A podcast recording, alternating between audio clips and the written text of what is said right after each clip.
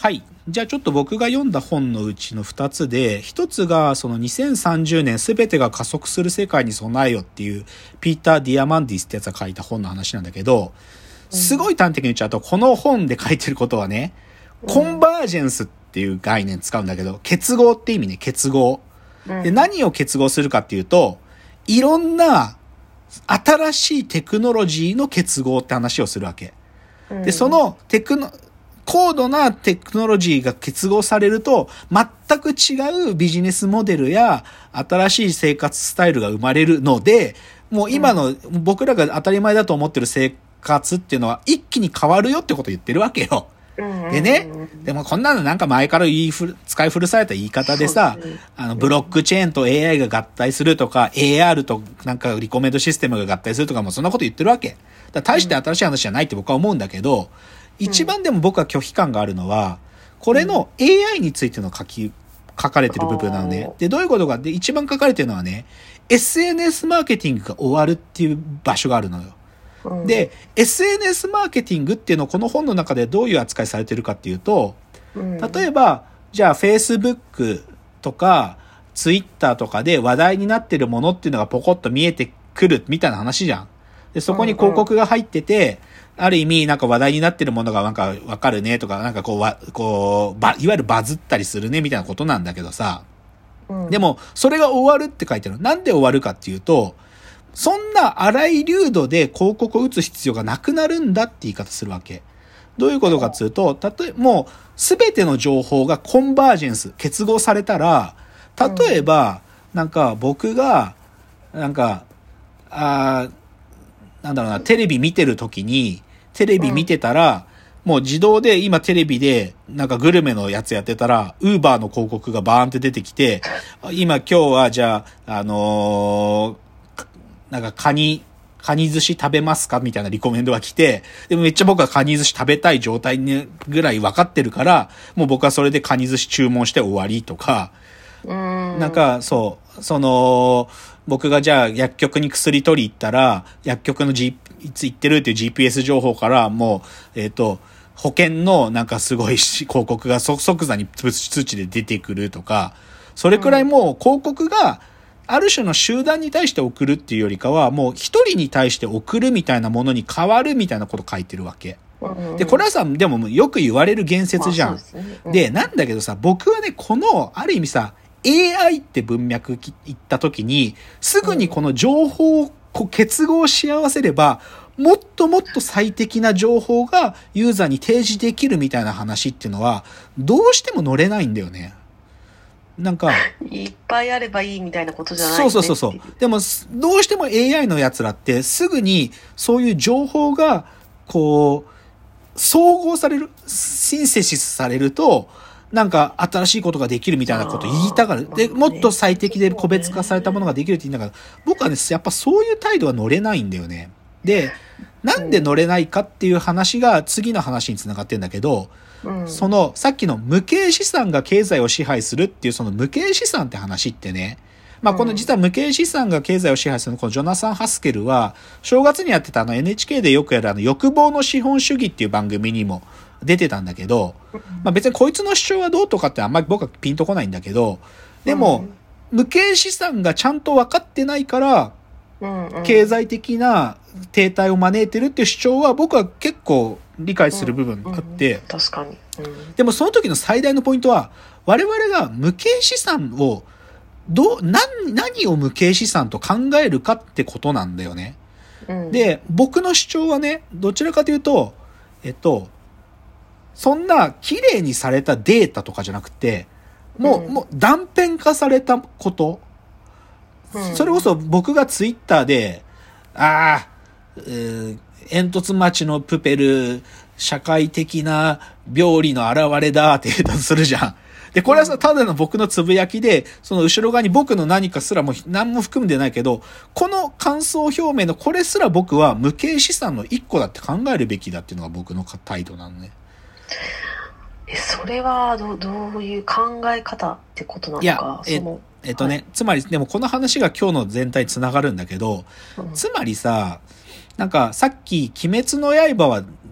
途中の物語とか言ったでしょ？うん。とか、ポケットからキュンですのさ、キュンですって部分だけ僕は知ってたよとかいう話あるじゃん。うん。で、この時にさ、ポケットからキュンですの全部が、その、その資産価値を測ろうとした時に、どうしてもさ、AI 的立場で取ればさ、TikTok で何回再生されたかとかがさ、資産価値として評価されうる、なんか量じゃん。うんけ、ど、でも僕はそんなこと全く知らない。そのヒラメってやつが TikTok が出てきたということすら知らないわけよ。うん、なんだけどさ、僕の耳にはキュンですってことだけ入ってるわけ。うん、つまり、この場合、ど、何に資産価値があるかというと、キュンですだけだよ。で、しかももうちょっと言えば、はいはいはいはいこのキュンですって言ってる、ここの音楽トラックのこの一部だけだよ。資産価値があるのが。ああ、なるほどね。で、そういう断片化されたものを資産だと捉えた方が、ある意味世界を理解しやすいし、すかつもうちょっと言えば、コンバージェンスされなきゃ資産価値が生まれないって思ってる時点で、何かもう最初の1個目取り逃してんだと思うんだよね。はい、なんか確かにその、まあ、なんか私は今日のハイパーグルメリポートがめっちゃ印象に残ってるけど、はいはい。なんか、K、KKK の人たちの情報の中で何食べてるかみたいなあ、いい視点だね。それが今日の結論にたどり着くよ。いいし、いい。そう。まさしくその通り。つまりね、僕は、この場合、まあ、無形資産っていうと、こう、行々しいんだけど、うんある種の KKK だって言って、ラベリングされたら、僕ら忌避する対象だったわけじゃん。けどさ、そいつらが飯を食う、何を食ってんだろうっていう興味でそいつのフィルター見たらさ、あ、全然普通の、俺たちと大して変わんねえ奴らじゃんって言って、うん。KKK の奴らのなんか、あ、こういう奴らなんだ、みたいなのがわかるっていうのはさ、ある意味、なんか KKK っていう分かりやすく世界で流通してる言葉じゃなくて、違う側面からその一部を照らした、うまい断片化した情報の取り出し方で、KKK の見方変わるっていうことだと思うんだよね。うんうん、で、だから、なんか、今日の話の中心軸に戻せば、言っちゃえば、その、西野昭弘や荻上直子の映画によって、分断だとか断絶を深めてしまった、その断絶を、ひょっとすると、違う角度でもう一回バイパスするみたいなのは、ある種の僕の中では断片化された情報のうまい取り出し方なんじゃないかなっていうのが僕の主張。いやー、面白いですね。うん。だから、まあ、うちの AI がっていう、まあそこまでちょっと、でもこれね実は、あの、会社の年始の会議で僕が言った話はほとんど同じなんだけど、うんうちの AI は、そういう、日が、日に照らされてない断片化された情報をうまく取り出して、それを別の人たちにうまく、こう、ぶまあ、断絶された空間にバイパスすることっていうのができないか、そういうものとして考えようってことを言ってんだけど、うんだからまあちょっとそういうものとして今年やりたいなっていうのが、なんか年末年始ちょっと見て思ったことっつうか。いいですね。前回に続きちゃんとオチがあるラジオ。まあそうそう。まあちょっといろいろ紹介し、まあちょっと最後、だからまあ、だから今年のちょっとね、まあ本当に、ただまあ今日は本当に見たものを紹介したかったんで、最後、まあ同じ話にちなんだけど、音楽トピックの話題最後のエンディングで言うと。あのさ、うん紅白見た？ちょっとだけ見た。僕も全部全く見てないんだけど、夜遊びが出るっていうとこだけ見たのよ。うん、うん。夜遊びがテレビで初めてパフォーマンスするっていうか見てさ、で、それでなんかあのさ、所沢にある角川武蔵野ミュージアムってあの本がたくさんある、あそこでなんか撮ってたんだけど、うん、で、僕すげえがっかりしたのがさ、うん。あのー初めてパフォーマンスするからさ、あの、歌ってるイクラちゃんの女の子は普通に歌っててさ、あの、コンポーザーの綾瀬さんはさ、キーボードとかなんかその DJ のなんか機材とかをこうやってんだけどさ、完全に当て振り、まあ、要は口パクじゃない、楽器を空で弾いてる状態っていうか、うん。それをやってたわけ。で、まあ、で、なんでその演出になったのかなと思ったの。なんかその、の乗りながら、綾瀬さんがキー、かっこつけてキーボード弾く感じが、20年前の小室哲也みたいだったわけ？でさ、これ、どっちかというと僕は NHK サイドへの文句だけど、なんかさ、せっかくさ、CD とか出さないで、YouTube とかストリーミングだけでヒットになった作品なのにさ、結局テレビ的なわ内側に収めようとすると、あの、この小室が弾いてるみたいな、あの古臭い演出？うん。だってそもそも夜遊びの夜にかけるって楽器で弾けないんだから、あの曲は。ピアノで弾けない、風に打ち込みで作られてるんだから、